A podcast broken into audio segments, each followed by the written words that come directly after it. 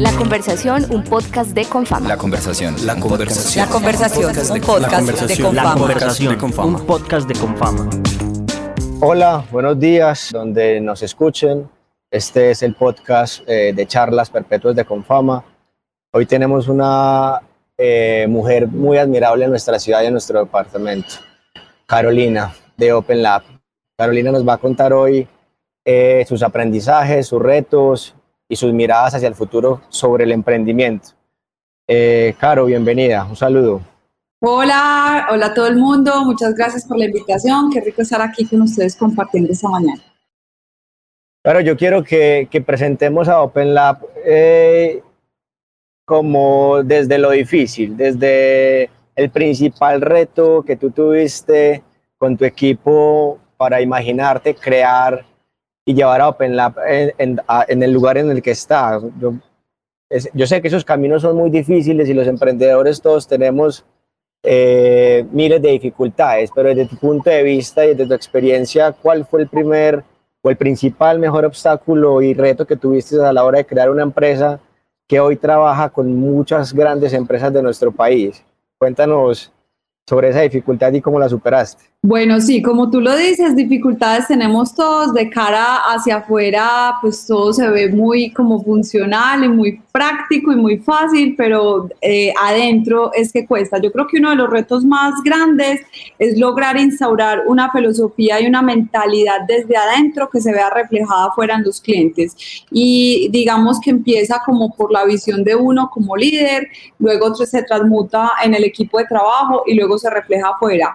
Es muy difícil, digamos, lograr, eh, eh, eh, digamos, costear horas de, de creatividad. A veces las ideas salen en menos tiempo, otras veces en más tiempo. Ese es un gran reto, por ejemplo, y que entiendan que eso es un proceso creativo y que como proceso tiene etapas. Entonces, vender algo que es invisible, es intangible, pero que tiene un proceso, pues es un proceso complejo de que entiendan qué resultado van a tener sin todavía tener una muestra de que lo que van a recibir es, es un reto muy grande desde el negocio de nosotros. Claro, una pregunta. La semana pasada en internet me apareció una publicidad de un pregrado en emprendimiento en una universidad en Bogotá, o sea, pregrado en emprendimiento, ¿cierto? Desde tu punto de vista como Sí. emprendedora y como creativa, ¿vos crees que el emprendimiento tiene que ver más con un ADN, con una, algo que se lleva en la sangre o tiene que ver más con un método eh, y una técnica? ¿Qué piensas y cómo lo ves tú y cuál ha sido tu experiencia? Mira, eso ese siempre va a ser como la, como que fue primero la gallina o el huevo y realmente se puede por los dos lados. O sea, los, cuando uno, hay gente que trae el ADN de ser líder, de ser emprendedor, de ser creativo y hay otros que toca hacer un proceso metodológico para aprender, ¿cierto?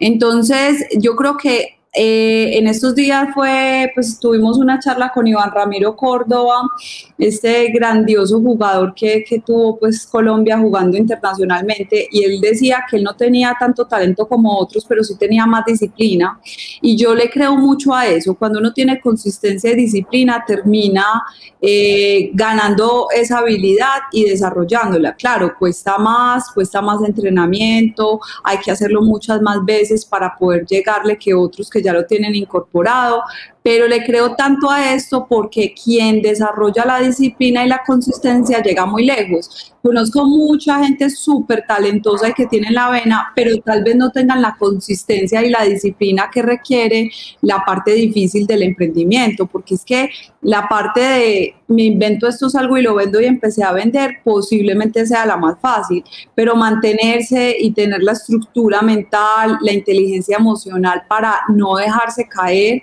es muy complejo, sobre todo que entre más asciendes en este mundo del emprendimiento, también salen más barreras, más personas y más cosas que quieren tumbarlo, a veces sin razón.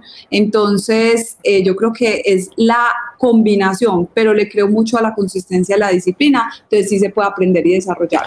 Listo, chévere eso, claro, pa- pasando un poco al, al mundo de las empresas, digamos, venimos hablando un poco de, de- del mundo de las personas y yéndonos para las empresas, hace más o menos 10, 15 años ocurrió como un boom en el mundo alrededor de la innovación, de los procesos de design thinking, de los procesos creativos y a las empresas, a la mayoría les dio por tener una oficina eh, o un equipo, un par de personas dedicadas a eso. ¿Tú crees que eh, eh, el futuro de la innovación y de la creatividad es ese, una oficina, un lugar, o más bien procesos que cobijen a todas las organizaciones y que lleguen a todos los puntos de producción o de diseño de, de medianas y grandes empresas? ¿Cómo lo ves?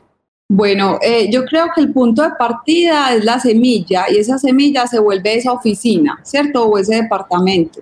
De ahí tiene que migrar a volverse un proceso que, que soporte eh, el proceso o la metodología interna de trabajo y que pase pues por proceso creativo, esa, obviamente ese método. Pero para mí eh, donde debería llegar a instaurarse es en la mentalidad de todas las personas de la compañía. Entonces ya deja de ser un área, ya deja de ser un proceso y ya se vuelve una filosofía de vida, una, una, una forma de vivir y pensar y ser. ¿Cierto? Digamos que hacia allá está proyectado el Open. Nosotros le creemos mucho a cuando, sí, eh, eh, digamos, despega esa semilla y se va irrigando y como las otras áreas, los otros negocios se van dando cuenta del poder que esto tiene y que las personas también se transforman en, el, eh, en su forma de vivir a través de vivir procesos creativos, pues eso mismo hace que cambie como su estilo de vida y pues obviamente empieza a haber una mentalidad, una forma de ver la vida muy distinta cuando uno entra desde los procesos creativos a trabajar. Entonces todo tiene solución y todo tiene una forma de hacerse y ya no me da miedo si es área de logística, producción, puedo estar donde sea y en todas partes puedo dar ideas. Bueno, y cuando tú ya logras eh, despertarlo desde la mentalidad para irrigarlo y sembrar ahí, pues ya, ya se te vuelve parte de la cultura y la filosofía de una compañía. Entonces ya está en cualquier parte. Y ahí esa empresa ha, hecho una evolución gigante. Ok, perfecto, perfecto, Caro. O sea que esto, como una recomendación para las empresas, esto no es un proceso de la noche a la mañana, esto toma su tiempo y toma su método. ¿Qué, qué consejo le podrías dar a esas empresas o a esos líderes empresariales que nos están escuchando en este momento? El despertar eh, la creatividad no es como que yo voy y pido, por favor me traen ideas y al otro día la gente las va a traer. De hecho, una de las cosas más usuales que bloquea a las compañías, a las personas dentro de la compañía es cuando les dicen sea más creativo y tráigame cosas nuevas y tenemos que innovar, porque es como pintar la mejor obra de arte en un lienzo en blanco, pero no sé qué voy a pintar y eso bloquea muchísimo. Entonces, lo primero es que hay que abrir una compuerta que se llama inspiración. La inspiración es la compuerta que prende ese cerebro creativo porque se ve atraído, porque se ve muy, muy interesante ese camino. Entonces, primero lo tengo que convocar desde la inspiración. De ahí en adelante, cuando yo ya lo inspiré y esa persona quiere recibir nuevo aprendizaje, soltar conocimiento aprendido y rutas caminadas y explorar cosas nuevas que siempre van a estar en el terreno de la incertidumbre, porque es ahí donde se siembra la creatividad, pues entonces ahí yo ya puedo empezar a ponerles herramientas, enseñarles procesos, mostrarles cosas de cómo lo pueden hacer, llevarlo a cabo en un reto del negocio, subirlo a la estrategia y empezar a avanzar en ese camino. Pero no va a pasar porque yo pida un proyecto innovador. Entonces sí hay que sembrar las semillas, sí hay que despertar la inspiración, sí hay que dar herramientas para que eso lo puedan ir aplicando en proyectos reales de la compañía. Tampoco sirve de nada dar un curso y ya muchas veces. Entonces es un proceso, no es de la noche a la mañana, pero con la consistencia en el tiempo van a ver que si usted le trabaja eso eh, en seis meses puede lograr despertarles interés, en un año puede empezar a tener algunas herramientas básicas, pero yo digo que por ahí en tres años eso se puede volver eh, como parte de la cultura y la filosofía de una compañía.